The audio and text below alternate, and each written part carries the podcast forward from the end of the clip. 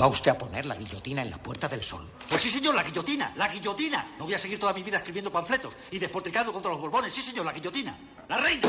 ¡Zas! Guillotina. Los chulos de la reina. ¡Zas! Guillotina. Los chulos del rey. ¡Zas! Guillotina. Los ministros. ¡Zas! Guillotina. Los obispos que los rodean. Guillotina, guillotina, guillotina, guillotina. Todos guillotinados. Sí, señor, la guillotina. ¿Ha terminado usted? Sí, señor. Vamos a comer. Welcome to Carne, Carne Cru- Cruda, Cruda, the album. Join us for danger, excitement, innovations.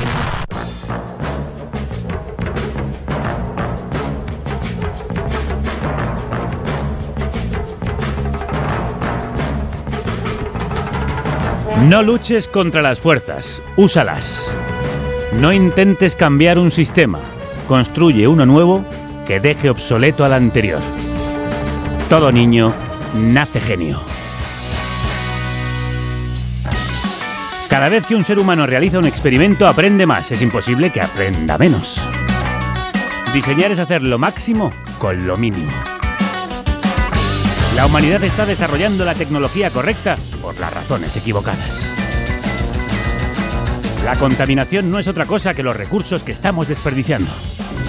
Permitimos que se dispersen porque ignoramos su valor.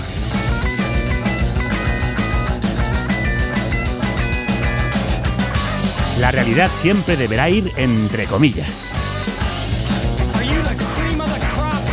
En este momento, después de miles de años de invenciones y descubrimientos, la escasez real por fin se ha vencido. Estamos manteniendo una escasez artificial por pura ignorancia. Tecnológicamente ahora tenemos 4.000 millones de multimillonarios a bordo de la nave espacial Tierra que están completamente inconscientes de su buena fortuna. Desconocido para ellos, su legado se encuentra detenido por ignorancia general, miedo y egoísmo. La Tierra es una nave espacial que se nos entregó sin manual de instrucciones. No vamos a ser capaces de pilotar nuestra nave espacial Tierra durante mucho tiempo más a no ser que entendamos que es una única nave y que nuestro destino es común. Tenemos que ser todos o no seremos ninguno.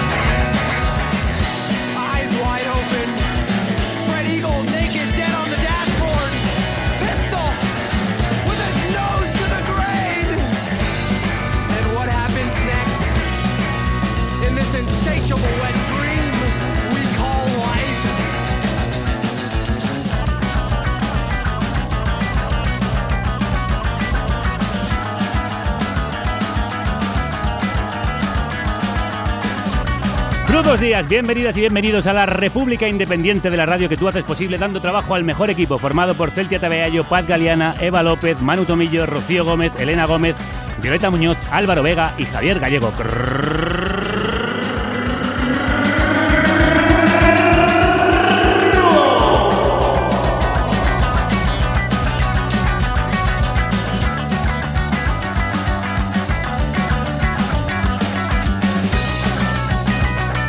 Todas las frases deslumbrantes y tan cargadas de razón con las que hemos empezado fueron emitidas hace muchas décadas por un gran personaje que el señor Tropical nos va a desvelar a continuación. El creador de las famosas cúpulas geodésicas y de muchas otras ideas innovadoras sobre sostenibilidad y cooperación. Nosotros somos hijos espirituales de ese creador irrepetible. Somos hijos geodésicos, como dice el título de este tema del grupo de garaje de Minneapolis, Uranium Club.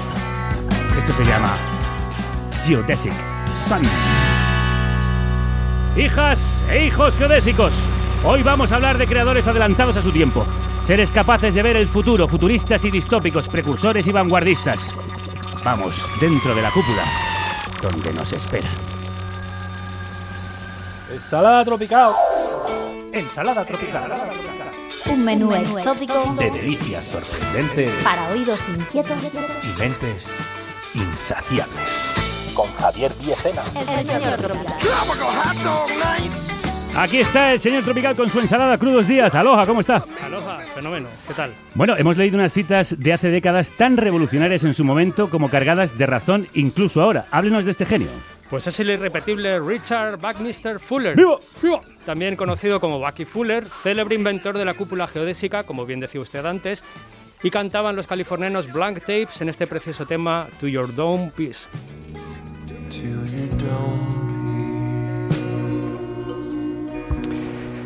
De hecho, el disco se llama Geodesic Dumpies, una pieza de la cúpula geodésica.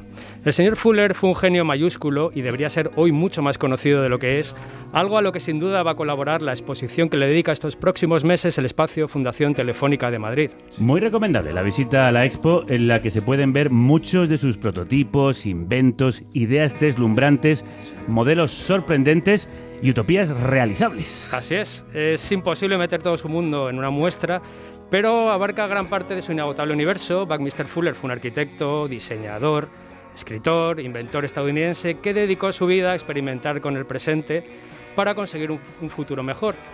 Y aunque no suele ser considerado filósofo, para mí es uno de los grandes pensadores del siglo XX y además un filósofo que pasó a la acción.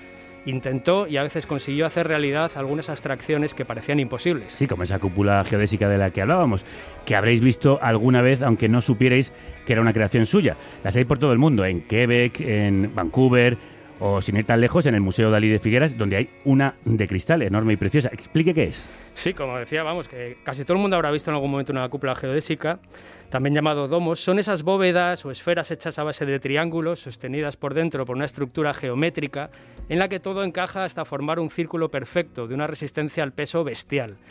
Esto surge de la preocupación de nuestro amigo Baki por la construcción eficiente, es decir, conseguir lo máximo con el mínimo gasto de material, expresado en su concepto Dimaxion, la suma de Dynamic Maximum Tension, es decir, obtener el máximo rendimiento de cada material. Tío, listo. Lo que hoy llamaríamos un concienciado con la sostenibilidad.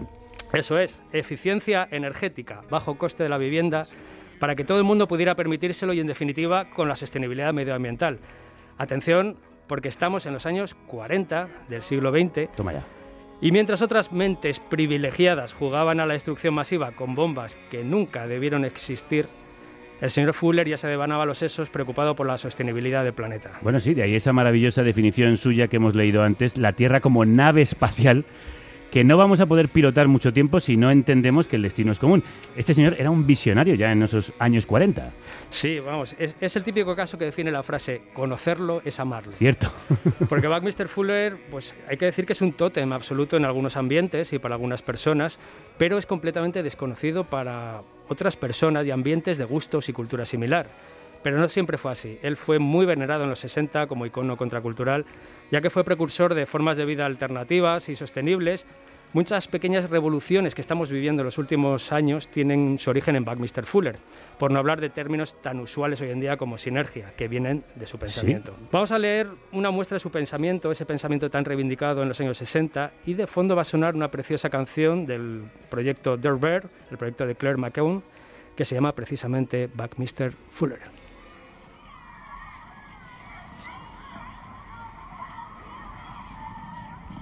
Hay que acabar con la noción absolutamente engañosa de que todo el mundo tiene que ganarse la vida. Es un hecho hoy que uno de cada 10.000 de nosotros puede hacer una innovación tecnológica capaz de sostener a todo el resto. La juventud de hoy tiene toda la razón en reconocer como tontería eso de ganarse la vida. Seguimos inventando trabajos debido a esta falsa idea de que todo el mundo tiene que ser empleado en algún tipo de trabajo penoso. Así tenemos inspectores de inspectores y personas haciendo instrumentos para inspectores para inspeccionar a los inspectores.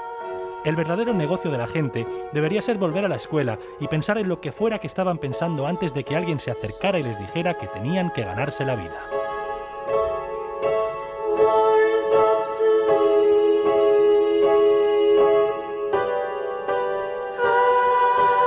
Todo esto ahora nos suena muy lejano, pero hubo una época en la que el futuro pudo ser muy diferente a lo que finalmente ha sido. Una pena que alguien tan inspirador no sea masivamente conocido. Desde luego, sería algo muy bueno para el pensamiento colectivo que se difundieran más sus ideas y no será por falta de veneración, como decía. Por ejemplo, hace 10 años ya tuvimos una buena exposición sobre Buckminster Fuller en el espacio Ivory Press de Madrid, ese espacio que regenta Norma Foster y Elena Ochoa. Y ahora recordemos que tenemos de nuevo otra buena expo sobre Fuller en Madrid, estará hasta enero en el espacio Fundación Telefónica y se llama Curiosidad Radical.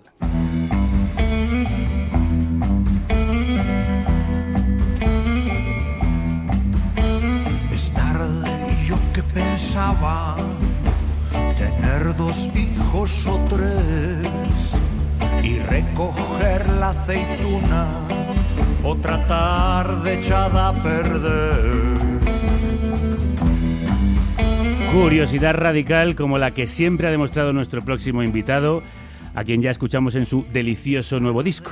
Yo que temía pasar por el hospital. Otro creador inabarcable, inclasificable, inetiquetable, que toca muchos palos artísticos y es capaz de adelantarse al futuro y de hablar del presente distópico que vivimos, ¿verdad, señor Tropical? Efectivamente, nuestro siguiente invitado es una de las personalidades más sorprendentes de nuestra geografía artística, pintor, dibujante, diseñador, escritor, actor, fotógrafo, realizador de documentales y un gran músico, porque el suyo es uno de esos nombres claves para entender esa pequeña revolución cultural que vivió Madrid y España en general en, general en los 80. Bueno, es el Buckminster Fuller de la creación artística.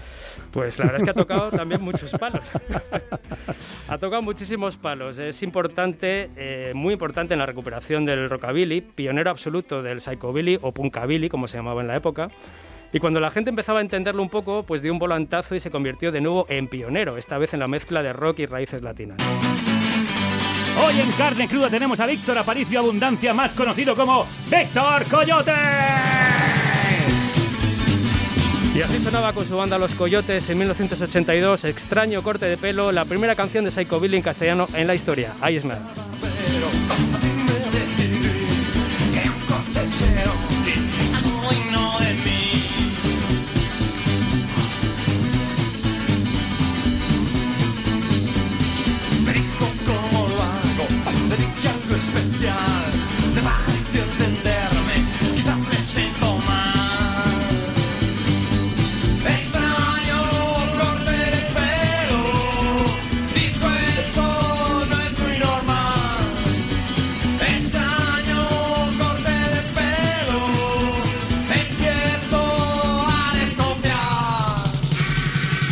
Coyote, crudos días, bienvenido, ¿cómo estás? Buenas, ¿cómo andamos? Bien, bien, bien, muy bien. Un placer tenerte por aquí, en la carnicería. ¿Cómo te da la vida para hacer tanto en tantos campos, Víctor? Pues bueno, hablando de Buckminster Fuller precisamente, a mí una de las frases que más me gustan de Buckminster Fuller y que la he aplicado a mi vida es una que dice, la especialización impide el pensamiento comprensivo. Entonces yo, entonces yo he procurado toda mi vida tener pensamiento comprensivo, con lo cual he huido como de la peste eh, de la especialización. Claro, ¿y desde pequeño ya eras tan inquieto? ¿Te movías en tantos campos? Bueno, eh, más o menos sí, sí, sí. Bueno, yo de, yo de pequeño, en realidad a mí, yo lo que empecé a hacer desde pequeño y lo hacía muy bien y tenía mucha facilidad era, era para el dibujo y para la cosa, digamos, eh, visual. Después de lo, de la música me fui un poco metiendo un poco más tarde, pero vamos, eh, sí, me gustaba. Y me, gust y me gustan los proyectos eh, que, que son toscos y que en un momento dado uno, uno tiene que irlos puliendo, ¿no? Así poco a poco. Pues de tus dos facetas más eh, relevantes o más conocidas vamos a hablar, porque este artista todoterreno donde los haya, tiene ahora mismo, por un lado, el libro cómic Días de Alarma, su particular diario dibujado durante el confinamiento, y ahora editado por Salamandra, y por otro, su último disco, Las Comarcales. Vamos a ir recorriendo las carreteras secundarias que recorren el universo de Víctor Coyote, del disco al cómic.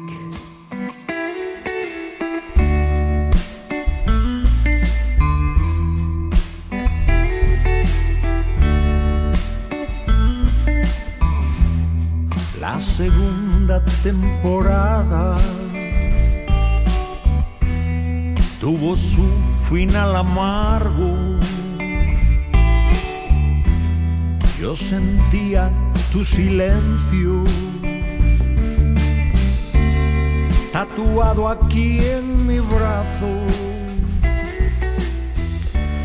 Eh, Víctor, según cuentas en la contraportada del cómic, ya en el primer día de alarma sentiste la necesidad de dibujar lo que sucedía alrededor. ¿Por qué?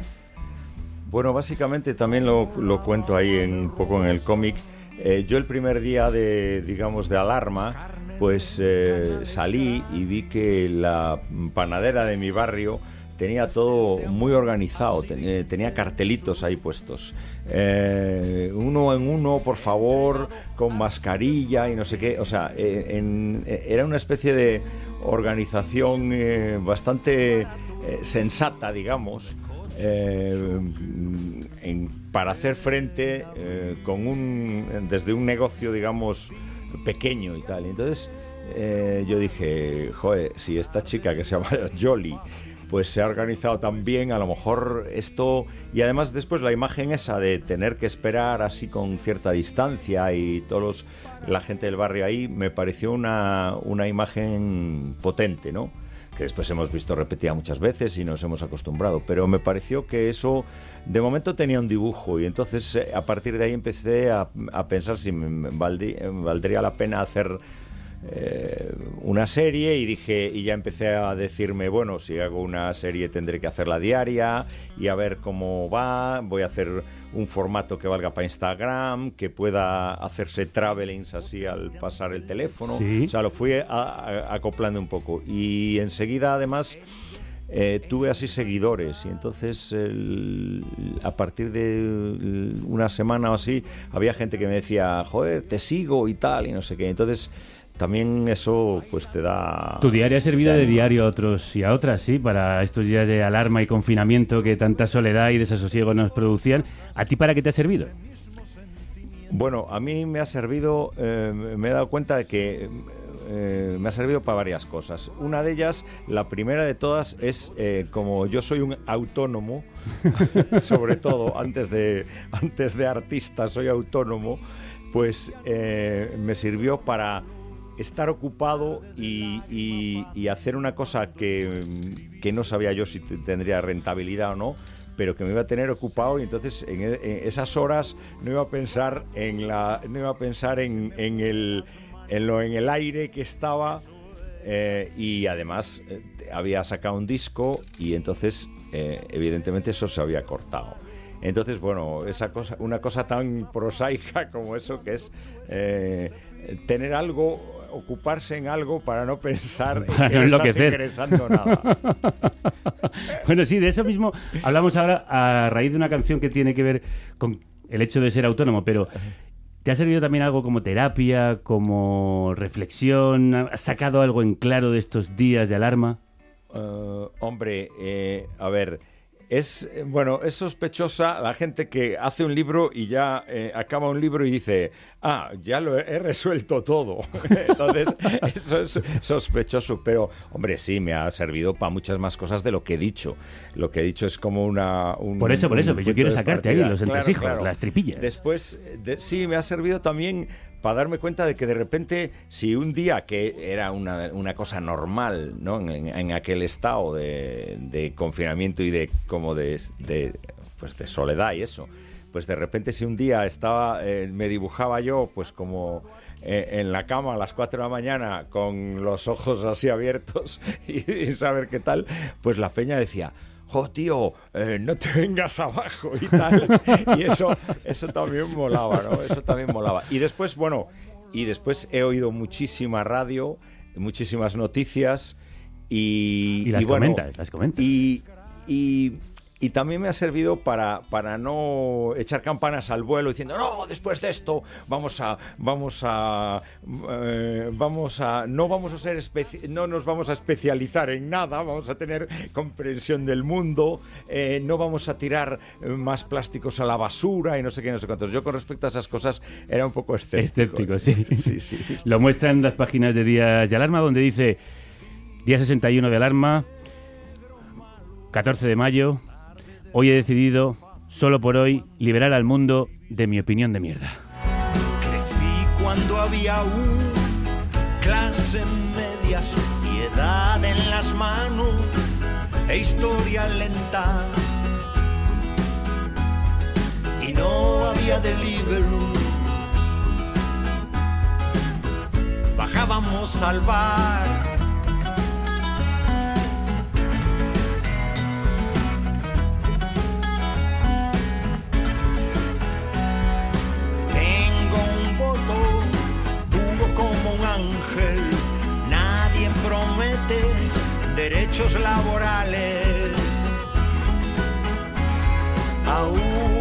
autonomo. Falso no, soy un trabajador, soy un autónomo, soy, soy un artista. Trabajador, autónomo, artista. Lo tiene todo. Bueno, Víctor, es que esto podría ser casi un himno, no solo entre los autónomos, sino entre la mayor parte de los músicos de este país, ¿no? Eh, sí, sí, sí. Mientras, a ver, mientras la mayoría de la gente eh, se empeña en, querer ser un, un, eh, un, un bohemio, un, un rockero, un no sé qué, un no sé cuántos, yo en el fondo ahora mismo, ahora mismo tal y como están las cosas, la gente, de, la gente, ahora mismo se meten más drogas, la gente de los garitos, la gente, los técnicos de sonido, los, los no sé qué, los- toda la gente que está alrededor que los artistas, porque el artista tiene que estar, eh, tiene que estar eh, en- en- poniendo Instagrams, poniendo, eh, dando cosas en, en YouTube, haciendo adelanto de no sé qué, o sea, la promoción es, la promoción es exclusivamente del artista porque, porque todo el mundo quiere esa cosa personalizada y esas cosas. Yo a veces pongo dibujos y cuando pones una cosa que tiene que ver con tu vida privada, o sea, yo ya puedo poner un dibujo maravilloso de días de alarma y tal. Bueno, a ver, eso me ha funcionado bastante bien. Pero que si yo pongo, este, si yo voy esta noche y me y pongo em, cogiéndomela solo en mi casa y con mascarilla de tequila y tal, eso va a tener muchísimos, eso es imbatible. O sea, eso es La imbatible. chorrada es imbatible. Exactamente. Y después, por, y después, por otra parte, es que uno al final, a lo mejor es por la vejez y esas cosas, pero al final uno, eh, no sé si pasa más tiempo haciendo el 303 que, que, que haciendo el bohemio por ahí, por las calles, ¿no?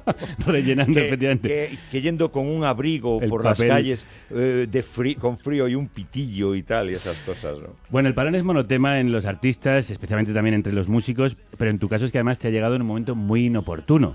Recién salido el disco Las Comarcales y además agotando entradas en los bolos que tenías previstos. Eh, Sí, bueno, sí, fue un poco inoportuno, pero que, claro, a ver, eh, eh, eh, yo empecé a hacer el libro y, en- en- y no se me ocurrió, eh, no sé, podré- puedo decir en un momento dado que tengo mono de, del local de ensayo, cuando se dice uno, dos, tres y todo el mundo empieza a tocar y tal, pero claro, lo que no iba a hacer es una cosa, quejarme, porque había otra, había, sería un agravio comparativo, ¿no? Lo de quejarme yo, ¿no? Entonces, pues bueno, hay gente que le vino mejor, que hay gente que le vino peor. A los fabricantes de a los fabricantes de sillas ergonómicas, por lo visto, está yendo muy bien. Bueno, tú como tienes muchas, muchas habilidades, con algunas has podido salir adelante, como por ejemplo el dibujo. En este Días de Alarma, en el que aparecen detalles de esa nueva y extraña rutina que invadió nuestra vida, la reclusión, la imposición de nuevas formas de comunicación, la invasión de memes, los aplausos, esas colas en la calle como pistoleros del oeste, la parte hipócrita del teletrabajo, bueno, todo ello aderezado con una buena dosis de crítica, con ironías y reflexiones muy de Víctor, como estas, por ejemplo. El mundo rural ha sido injustamente tratado en esta crisis. Desde hace tiempo las normas y los usos sociales son dictados por gente de ciudad con ideología de veraneantes. Los viajeros urbanitas también sugieren modos de vida ecológicos y animalistas. Los confinados hemos engordado comiendo productos no producidos por el teletrabajo. Gran parte del teletrabajo tiene que ver con vender motos por internet. Pienso mientras recorro la antigua comarcal Po 400 a la altura de Sela, por supuesto, en Google Maps. No podrás encontrar mi rastro, no sabrás. Aunque vivas diez vidas. En este cómic hay emoción sin resultar ñoño, crítica política sin ser panfletario, ironía y un poco de mala leche sin resultar nunca soez. Vamos como en tu música. Eh, sí, bueno, sí. Yo al principio quería llevar muy separados toda la cosa musical con la otra, con la cosa, digamos, del cómic o de ilustración o de pintura, pero yo creo que es inútil. Ahí coinciden cosas. Tú eres sí, tú y al Sí, final sí. sale por, por todos los lados. Al final coinciden cosas, sí. Víctor, el título del disco, Las Comarcales, suena como a declaración de principios y de orgullo. ¿Te gusta circular por esas carreteras secundarias? Y una segunda pregunta. ¿Alguna vez te ha, te ha tentado tocar las teclas adecuadas para hacer algo comercial que te permita tomar la avenida principal, la, la la autopista de peaje, vamos? Mm, Bueno, las, sí, las comarcales, la verdad es que me gusta. Me gustan las comarcales y me gusta también las, comarcales de- de las cosas, de las expresiones artísticas también, ¿no? Porque eh, sobre todo porque te aficionas a, a- recorrer cosas y entonces, y independientemente de que a Velázquez todo el mundo lo admire y yo soy un gran admirador de Velázquez y como de Velázquez, pues de, de Shakespeare y de mucha otra gente, ¿no? Entonces, de repente, pero de repente sí que está bien, pues, eh, salirte un poco de eso. Entonces, a mí eso me gusta mucho. Y con respecto a si, si alguna vez me he querido apartar a las comarcales para ganar dinero, pues no sé, yo, yo pienso que yo siempre he, mm, he hecho música no pensando que hacía la cosa más rara del mundo, sino pensando que igual le podía gustar a la gente. O sea, quiero decir que esta noche me voy a bailar o extraño corte de pelo, tampoco me parece que sean Son los residents. son- son Entonces, me parece que, que, que no, que no era tan difícil. Pues a nosotros nos ha llegado, o sea, nos han gustado siempre tus temas y hoy tenemos la suerte de que te has traído la guitarra para interpretar una de esas canciones de las comarcales en directo. Así que te animo a cogerla y a deleitar estos oídos que esperan ansiosos la llegada del primer tema que hoy nos va a tocar Víctor en directo. ¿Cuál va a ser? Pues las comarcales, Ah, mira, precisamente, fenomenal. ¿no? Pues estupendamente. Cojamos esas carreteras.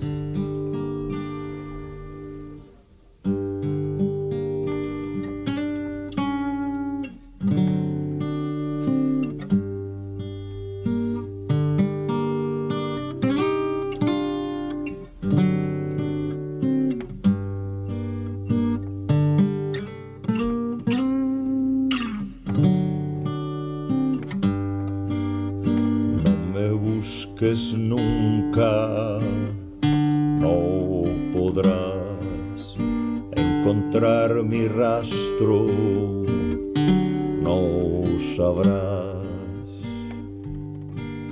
Aunque vivas diez vidas,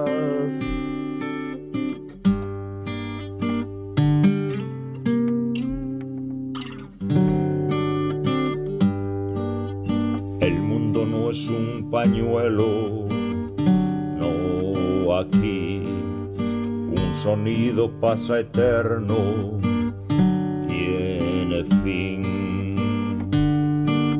Al cabo de los años, como si viviera huyendo de todos los males. Vivo recorriendo rutas que frecuenta nadie, nadie.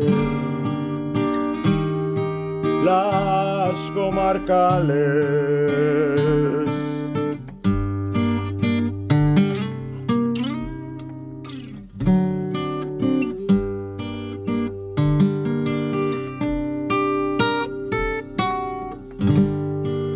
Me acostumbré a las curvas de las comarcales, ya ves.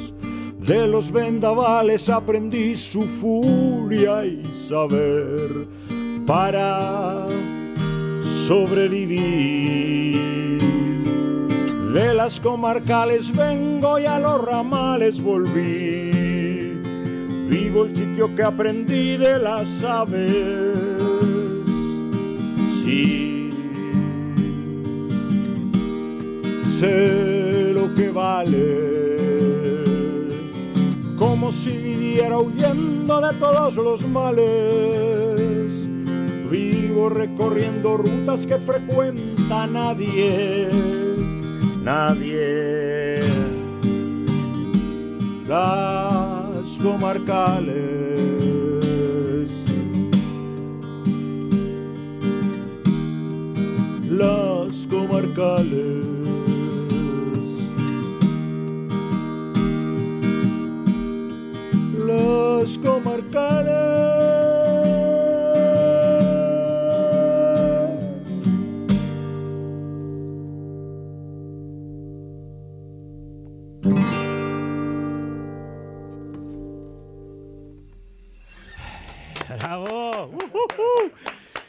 Sí, señor. Volveremos para terminar el programa con Víctor y otro tema en directo.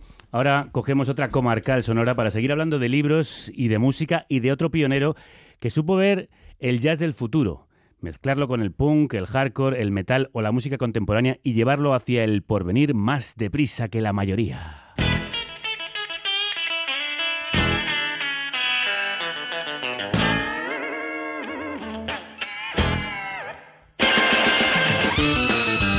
Hablamos de uno de los músicos más excesivos y prolíficos de la historia, idolatrado por el señor Tropical y por quien nos habla, el inigualable John Thorne.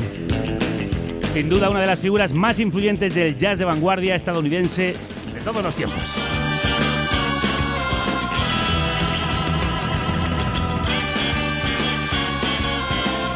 Al que nuestro también admirado Óscar Alarcia le ha dedicado el primer libro publicado en España sobre él. La Biblia imprescindible sobre el personaje. Universo Thor, más de 500 páginas entretenidísimas para conocer a este Fran Zappa del jazz. Ya ha presentado yo a Thorne, preséntenos usted a Óscar Alarcia, el autor del libro. Bien, pues Óscar Alarcia regenta la editorial Libritos Jenkins, en la que hace más de una década ha escrito y publicado numerosos libros sobre los asuntos más insospechados. Sí. Los terraplanistas, el ejército simbiótico en liberación, Cierto. las mil y un películas que vería Homer Simpson antes de morir, ¿Verdad? o las músicas más extrañas que uno puede imaginar. Me acuerdo.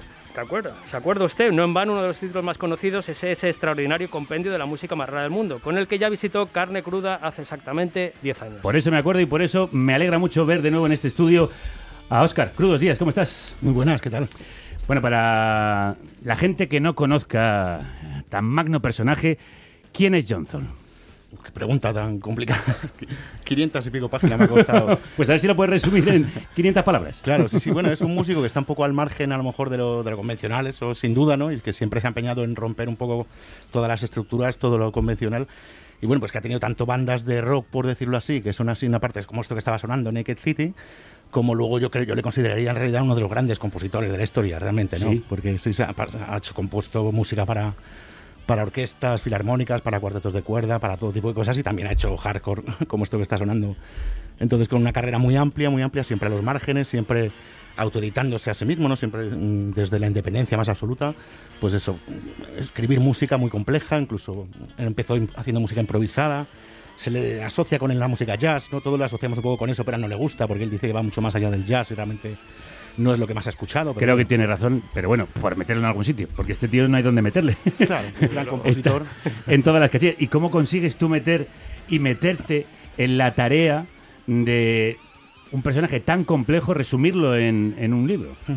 Bueno, claro, primero yo al principio lo hice para mí, también en estos tiempos que estamos pasando, que yo también soy de los que estaba pues encerrado en casa. Igual que Víctor hizo sus días de alarma, tú has hecho tu universo Thorn. Eso es, sí, sí. Dije yo un poco por mí, digo, por escucharle. Yo llevo muchos años escuchándole, claro, pero claro, tenía muchas dudas y no sabía hasta qué punto había información sobre él y simplemente pues me puse a recoger toda la información que podía, leer todas las entrevistas, todo lo que había y por supuesto a terminarme de escuchar toda su discografía, que no lo había escuchado todo. Tienes que ponerte Es imposible, no da tiempo una vida, Oscar. sí, sí. Es imposible escucharlo todo, porque puede publicar a veces hasta 10 discos al año. Sí, sí, mira, este año que estamos todos en, en confinamiento ha sacado siete discos ya. ¿eh?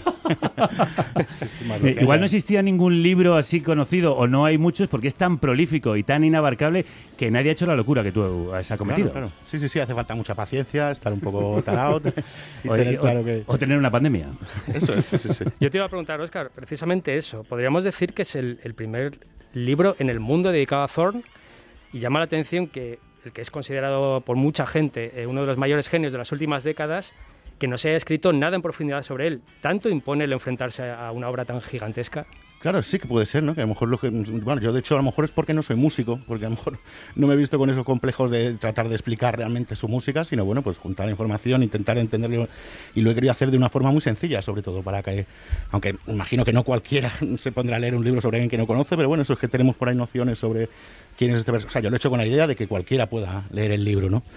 Y precisamente, claro, la- hay pocos libros sobre ellos que son muy técnicos, yo creo, que son hay mucho paper de estos académicos que se centran en una parte muy concreta de su, de su composición o de estos juegos que hacía para improvisadores. De eso sí que hay más literatura de ese tipo, pero yo quería hacer un libro que en principio pues que fuese muy ligerito, ¿no? Más o menos como los que he hecho con libritos Jenkins, que la idea era eso, fanzines de, de divulgación De lo hecho, más sencillo posible. Has hecho una obra muy divertida. Mm, Sí, eso me está diciendo la gente. Sí, sí, yo en principio lo he hecho como muy ameno. Yo tengo como un tono, pues eso, quitarme a lo mejor un poco el miedo, eso, hablar de, de temas que puedan parecer más complejos, cuando, bueno, lo que la gente que lo, lee lo que quiere es información. Sobre todo, estás hablando de música, la gente puede, va a escuchar la música por su cuenta, quien no la conoce ya, quien no la conoce mucho mejor que yo. Entonces, yo lo que he aportado es toda la información, ordenarlo un poco. Y bueno, pues mm, no sé, pues eso. Aparte es que el propio Thor, hablar de Thor es hablar de mucha otra gente, porque él mismo hacía homenajes continuos a, a sus héroes musicales y a todo tipo de outsiders, ¿no? Del arte, de la música, del cine. Entonces todo eso me parecía interesante, ¿no? Hablarlo. Bueno, es que esto es un quién es quién de la vanguardia, rock, jazz, eh, punk, lo que sea, de los últimos 30, 40 años. O sea, es, es una constelación de músicos. Todo el que es alguien en ese universo está en el Sí, universo sí. Zorn. Y además tú le dedicas un tiempo a explicar quién es quién y muy entretenido, como si fuera una trama de una novela, como si fuera una, una biografía de verdad de todos juntos, ¿no? Claro, sí, sí, intento hacerlo como muy explicativo, muy acumulativo siempre, ¿no? Como partiendo eso desde el principio de absolutamente todo, claro, vas acumulando un poco lo que ya has ido explicando, pero sí, sí, yo trato de explicarlo todo precisamente porque yo muchas cosas no sabía también, claro. Claro, habrás descubierto muchas, bueno, es que como para no, en un universo tan amplio en el que esta es la estrella, el sol del sistema solar, por lo menos la estrella más deslumbrante.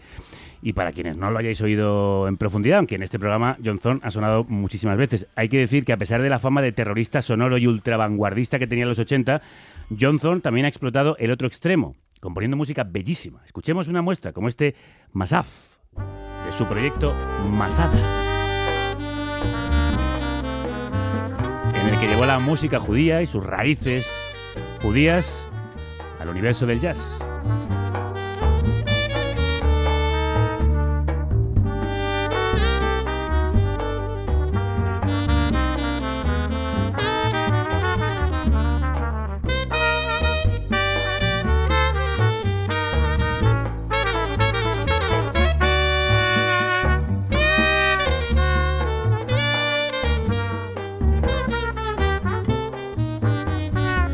¿Realmente se puede trazar un recorrido de la evolución tan cambiante, tan sorprendente y tan poliédrica de este personaje? Yo sí me he dado cuenta haciendo el libro que desde luego es coherente, es muy coherente. El hacer, o sea, él va acumulando todo lo que ha ido aprendiendo, sí que lo va acumulando. Es verdad que el cambio hacia este tipo de sonidos es muy radical, ¿no? Pero sí que tiene sentido. Precisamente lo convierte en un movimiento radical y lo llama así, ¿no? Este cambio empezar a explorar sus, en sus raíces. Pero vaya, sí que tiene sentido desde que el momento que lo ves que él no ha querido hacer jazz convencional, digamos, en ningún momento, porque no quería esto que llaman ahora apropiación cultural. Él no quería hacer la música que ya estaban haciendo los músicos afro- no- no- afroamericanos, los negros, y que aparte ya, ya había millones de discos de eso. Entonces él siempre ha querido hacer algo que rompiese con todo lo anterior. Y de pronto, pues eso, más a principios de los 90, con la caída del muro de Berlín, yo creo que eso influyó mucho a un montón de músicos también, de hecho, en Estados Unidos, a muchos músicos judíos, y él se pone, pues eso, a investigar un poco sus raíces culturales, y es cuando construye, dice, se da cuenta de que ha inventado su propia forma de hacer jazz también, ¿no? De alguna manera, y recuperar esas escalas, y recuperar esos instrumentos de, de su época. Y para mí me parece muy coherente en ese momento. Sí que es verdad que, claro, em- empieza a hacer música, empieza a hacer armonías, empieza a utilizar ritmo, que no lo utilizaba antes de tanto, ¿no? Antes siempre había roto con todas esas estructuras, pero vaya, sí que lo veo muy coherente y desde luego lo que vas aplicando va incorporando cosas que ya había estado utilizando anteriormente, ¿no? su manera de escribir música, su manera de componer, y eso lo sigue utilizando y vuelve también al hardcore de nuevo posteriormente y sigue mezclándolo todo. Sí me parece que es muy coherente. ¿no? Bueno, Masada es que yo creo que ah, se podría decir que ha pasado a la historia del jazz y será estudiado en futuras décadas como un grupo único en la historia, ha alcanzado un éxito de popularidad brutal y John Zorn ahora mismo es una estrella. O sea, gira en unas condiciones de estrella del rock total, siendo un tipo que venía de la vanguardia más pura. O sea, es curioso. Bueno, y que sigue vendiendo las entradas en el Tonic, que es su Sí, sí. pequeña bajera, garito, cuchitril que tiene en Nueva Sí, sí, York, sí. en Manhattan. Sí, sí, claro, yo en el libro, claro, hablo muchísimo de su barrio porque es que está contando la historia de un tipo que apenas ha salido de su barrio, salvo para ir a Tokio, ¿no? Allí se pasaba varios meses al año, eh, pero él pasa de su barrio, del downtown, ahí del centro, de, centro de, a la derecha, digamos, del mapa de, de Nueva York, de Manhattan, y viaja a, Japón. Pero sí que es verdad que igual es un músico menos conocido. Yo sí que hay alguna declaración, bueno, el libro está lleno de declaraciones, ¿no? Yo cuento la historia a través de él y de cientos de personas que le rodeaban, y sí que hay alguno que dice que igual es demasiado mm, poco conocido, digamos, lo que hablamos, que es una magnífica estrella para los que le conocemos, pero no es tan conocido porque realmente no sale de su barrio. Pocas giras por Estados Unidos no ha girado tanto. O sea, yo no lo asociaría para nada con Los Ángeles a este hombre, o con Nueva Orleans, o con Chicago, sino solamente con su barrio, en el centro de Nueva York y con Tokio. Y es que es verdad, sigue tocando allí. se tira sí, sí, semanas a- tocando a- allí en su A barrio. mí me ha vendido la entrada, ya te lo digo, así mano a mano. Eh, ¿Y de dónde sale una personalidad tan rompedora, tan iconoclasta, Oscar? Bueno, no, yo, mm, claro, sobre su carácter en sí, yo lo que he cogido, sí, cosas que, que él, declaraciones suyas, ¿no? Él siempre se ha sentido un tipo raro. Desde que era niño siempre le han gustado las cosas extrañas. Y claro, lo que, por ejemplo, otra constante que ha habido en toda su carrera musical es que él, desde que era un bebé, y él lo cuenta así, su madre le ponía, cuando lloraba, le ponía delante del televisor, delante de los dibujos animados, y esa música de los dibujos animados que tiene esa construcción tan extraña, ¿no? Como a golpes, de repente muy deprisa, de repente una bocina, Mm. silencios, eso es lo que le marcó toda su carrera, ¿no? Y eso es in- incluso en Masada también tiene momentos así, el tipo de composiciones por bloques, es lo que le ha marcado toda su vida. Y él ha sentido siempre admiración hacia la gente extraña. Sí que es así, porque él se ha sentido así. Y luego cuenta también, cuenta también cosas sobre su familia, que también se, se sentía un poco en general Bueno. Friki, Sí, desplazado. fuera de- sí, sí, totalmente. Incluso dentro de su propio núcleo adaptado, familiar. sí. Pues sí, lo ha sido y por eso nos gusta tanto John Thor, un tipo en el que cabe la improvisación libre y el free jazz extremo.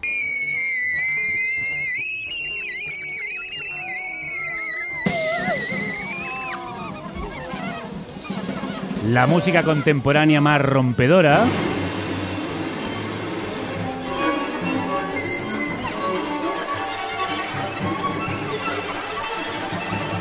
Pero también la más hermosa y melódica.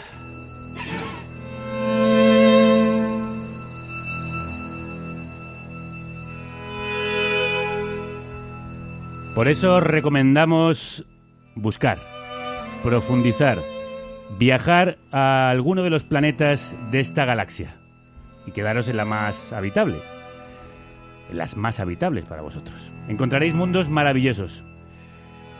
Oscar, ¿cómo sales después del viaje al universo Thorn? ¿Qué te ha quedado? ¿Qué has descubierto en este viaje? Hombre, yo como si era una obsesión desde hace mucho tiempo, ¿no? que yo lo escucho en cierta parte de sentido, un- una especie de alivio, ¿no? de más o menos comprender cierta parte de, de esta persona y de alguna manera cercanía ¿no? hacia él. Y luego, pues bueno, haber escuchado tantísimos de sus discos, pues hombre, es imposible que no te haga mejor persona. Yo creo conocer a John Thor te hace mejor persona, yo pienso. Yo también lo creo. Por lo menos a mí me ha hecho mejor persona. Y haber hablado con Oscar y tener el libro en, en- en mis manos, que además me lo dio él en persona, agradezco mucho que hayas venido a presentar el libro aquí. Gracias a vosotros. Enhorabuena. Muchas gracias.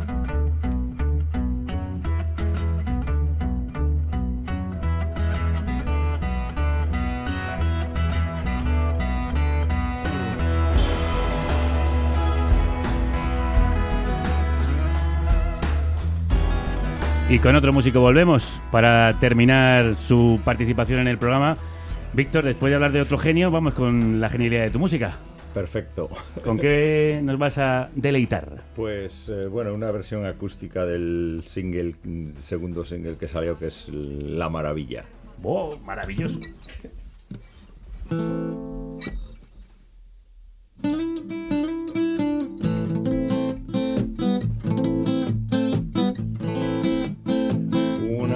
Animal se esconde entre unas matas.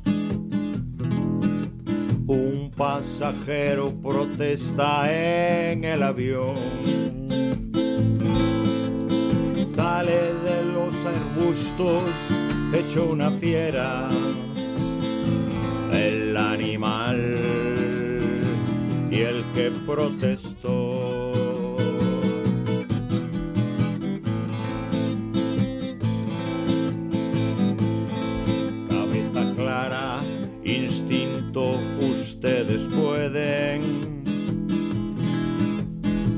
Algo imposible a cualquier dios.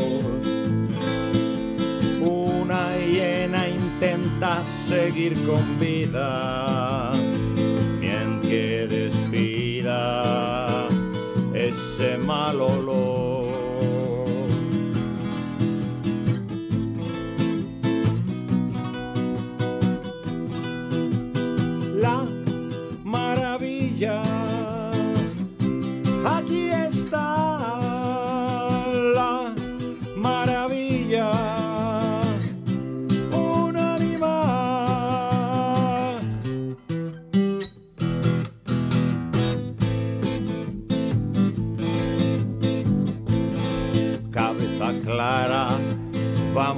Vamos contando las tres llenos de razones de la verdad. La bestia que nos acecha puede matarnos, despedazarnos sin tanto hablar.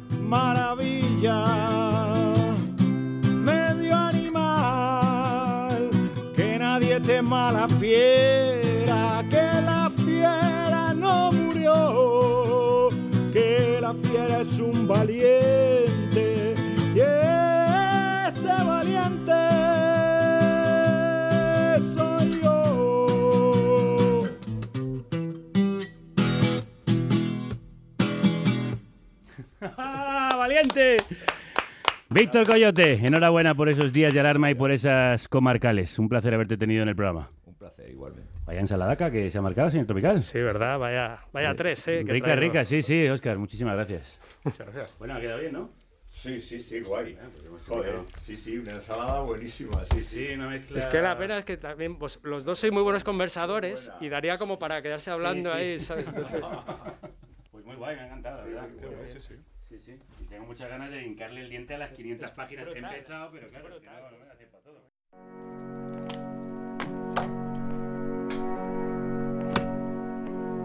Adiós, Eva. Hasta el lunes, buen fin de... Igualmente. Derrotero. Pásalo bien.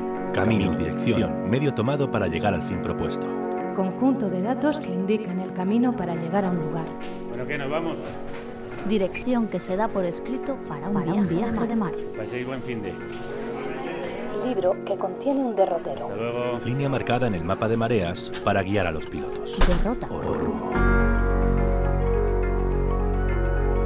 De derroteros. Ro- derro- derrotero. De Derroteros. Ros.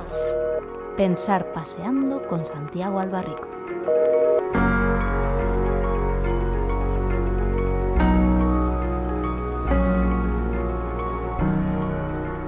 Hola, Santi, ¿qué tal? ¿Cómo estás? ¿Qué tal? ¿Cómo estás, eh, Javier? Me alegro mucho de escucharte. Lo mismo te digo. Oye, ¿qué me cuentas hoy? Pues mira, estaba pensando estos días en, en algunos cambios antropológicos decisivos que se han producido en nuestra relación con los desconocidos y que tienen que ver con nuestra la, la dificultad para entablar eh, relaciones por la calle con desconocidos. Antes había tres cosas que podían garantizar ese ese contacto. Una era que podíamos pe- pedir orientaciones para llegar a una calle.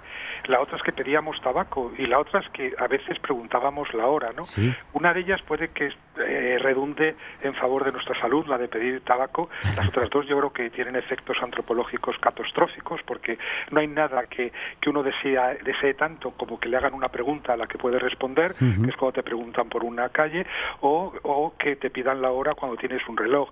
Eh, esto último a mí me parece verdaderamente trágico por lo que significa eh, mm, acerca de nuestra relación con el tiempo. El que no preguntemos la hora significa que la hora se ha apoderado de nosotros. Eh, todos tenemos ya la hora en nuestro interior, pues todos la tenemos en el teléfono móvil, que es lo más íntimo, mucho más íntimo que nuestros pensamientos más remotos, nuestros deseos sexuales, muchísimo más íntimo que nuestros que nuestros afectos es, es nuestro teléfono móvil y ese teléfono móvil pues está constantemente Sí. eh, diciéndonos la, la hora la hora que es. Casi esto me recuerda aquello que decía Cortázar sobre el reloj regalado, en el que al final eras tú el regalado al reloj porque el tiempo se adueñaba de ti y el móvil se ha convertido en ese reloj. Pues yo creo que sí, y fíjate que, que interesante pensar sobre, sobre relojes, al hilo de lo que acabas de decir de, de Cortázar, que recuerdo muy bien aquello que decía en efecto de eh, somos criaturas regaladas al, al tiempo, que en, en realidad el reloj nace podemos pensar que para contar el tiempo nace también pues con toda clase de propósitos muy pragmáticos, ¿no?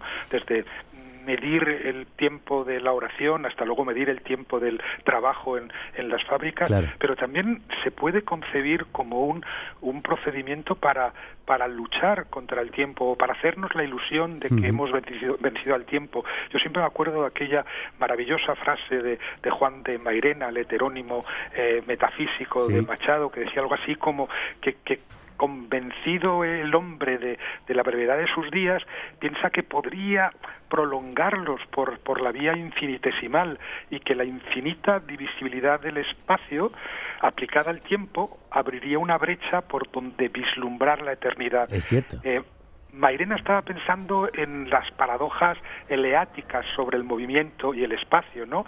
Eh, en la paradoja de, de, la, de Aquiles y la tortuga. Para alcanzar a la tortuga, Aquiles tiene que recorrer eh, la mitad de la distancia y la mitad de la mitad y la mitad de la mitad, de tal manera que al final eh, de esa forma eh, los eleáticos negaban el movimiento y dice dice Mairena que pasa lo mismo con el tiempo eh, y por tanto con los relojes no creemos que dividiendo cada vez más el tiempo por sí mismo vamos a encontrar una una brecha para la eternidad y Sí, yo mm, hace poco escribía yo una cosa a este respecto. Que claro, al pensar en segundos, en la cantidad de segundos, de millones y billones y trillones de segundos que tenemos por delante, sí parecería que podríamos ser eternos. Exactamente, y esa es la cuestión. Por eso digo que el reloj, de alguna manera, eh, es también un- una ilusión de, de eternidad. Es una lucha contra el tiempo que en algún momento nos, nos parece victoriosa precisamente por porque si pensamos en los minutos, los segundos, los nanosegundos que faltan para, para eh, el encuentro con el dentista o, en caso positivo, con nuestra novia, resulta que nunca vamos a, a llegar a ese, a ese encuentro porque vamos a estar en una eternidad perpetua. Pero lo interesante, yo creo que de, de los relojes, Sí. yo no sé, estaba pensando al respecto, no sé si te has dado cuenta de que eh, los relojes prim- primero son, son silenciosos, ¿no? Sí, de sol. Hasta, hasta el siglo XIV, hasta el año 1350, que parece que un tal eh, mm, Christian eh, no, perdón, un, un tal Heinrich von Wick en 1364 eh, fabrica para el rey Carlos V de Francia uno de los primeros relojes mecánicos. Hasta ese momento son silenciosos, son, son de sol, eh, son clepsidras de agua, son sobre todo relojes, relojes de arena. Que es silenciosa la arena. Claro, la, la arena es muy silenciosa y hay también, eh, recomiendo vivamente un libro de Ernest Junger que se llama El libro del reloj de arena, Ah. eh, una maravilla de libro porque es una reflexión sobre el tiempo al mismo tiempo que una historia de los, de los relojes que escribió Junger en 1979, este gran pensador muy polémico por, su, por sus simpatías eh, iniciales hacia el, hacia el nazismo, pero y yo creo que indispensable de, de leer, pues en ese libro te cuenta todas las clases, las clases de relojes que inventaron los seres humanos, todos estos relojes silenciosos, y entre ellos, por ejemplo, me encanta un reloj, un reloj de flores. Todavía en muchos botánicos del mundo hay relojes de, de flores que, como dice Junger, son relojes para las abejas, porque las flores van abriendo sus cálices a distintas horas para que liben las abejas, que por la noche son reemplazadas por mariposas, por mariposas nocturnas. Alucinante. Entonces, digamos que no hacen ruido esos relojes, mientras que digamos que entre 1364, el momento en el que ese von Vick fabrica ese reloj mecánico, y pongamos el año 2000, nuestra lucha contra el tiempo eh, hace ruido. ¿no? Hay que pensar que, que los relojes que los relojes suenan. Estamos oyendo todo el rato como el tiempo mastica nuestro reloj o nuestro despertador en la mesilla o el reloj de péndulo en el pasillo eh, familiar, ¿no? El, el tiempo roe eh, la- el, el- el- el aparato, roe el, el- el reloj. Así que nuestra lucha contra el tiempo, que es algo así como emite, emite crujidos, es una lucha audible y, y sonora pero yo creo que en todo caso lo que tienen en común esos relojes silenciosos y los relojes roídos por el tiempo hasta que se inventan los digitales, Sí. la pila de cuarzo, la pila atómica, es que como el fuego, hablábamos el otro día del fuego, necesitaban ser cuidados. ¿En qué sentido? Tú fíjate, ¿no? Eh, la, el reloj de arena había que dar la vuelta a la ampolleta. Solían Eso. haber ampolletas de distintas duraciones, ¿no? Pero la más convencional era de media hora. Cada media hora alguien debía estar atento para dar la vuelta a la ampolleta. Sí. Por ejemplo, la noche del 13 de diciembre de 1492, Cristóbal Colón, de camino a- hacia América, Ah. eh, mm, vació eh, 20 veces la ampolleta, lo que quiere decir que esa noche duró eh, 10 horas, porque cada media hora, Sí, sí, sí. 20 veces la tuvo que la tuvo que vaciar. Y eso daba lugar también a trampas, eh, porque los vigías eh, eran objeto de su vigilancia a su vez en las naves, porque para acabar antes sus turnos solían voltear el ampolleta antes, ¿no? O pensemos en Santa Teresa de Jesús, que, que, que tenía esta impaciencia de acabar las, las- sus oraciones y sus rezos y, y tenía todo el rato la tentación de voltear la, la ampolleta. Pero en todo caso había que cuidarla, había como el fuego que estar atento a que cuando acabara de vaciarse la ampolleta, darle la vuelta para que no hubiera interrupciones temporales, ¿no? Sí. Y pero pasó luego igual con los mecánicos, ¿no? El- el- Había que darles cuerda. Había que darles cuerda, había que ajustar el péndulo, había que ponerlos en hora, ¿no? Y esa es una imagen además que da lugar en teología a una metáfora recurrente, que es la de comparar a Dios con un relojero, eso lo hace Leibniz, pero eso lo hace, por ejemplo, William Paley, que es uno de los grandes eh, maestros de Darwin, con, con, los que, con el que Darwin rompe, porque este es un hombre claramente eh, creacionista, pero que utiliza también esta, esta metáfora del reloj, hablando eh, en el comienzo de su famoso libro Teología Natural de qué ocurre cuando alguien encuentra un reloj en el suelo en campo abierto, ¿no? Entonces y se da cuenta de que hay una complejidad organizativa que tiene que tener un artífice, ¿no? Y entonces utiliza esta metáfora para probar la existencia del dio- de Dios.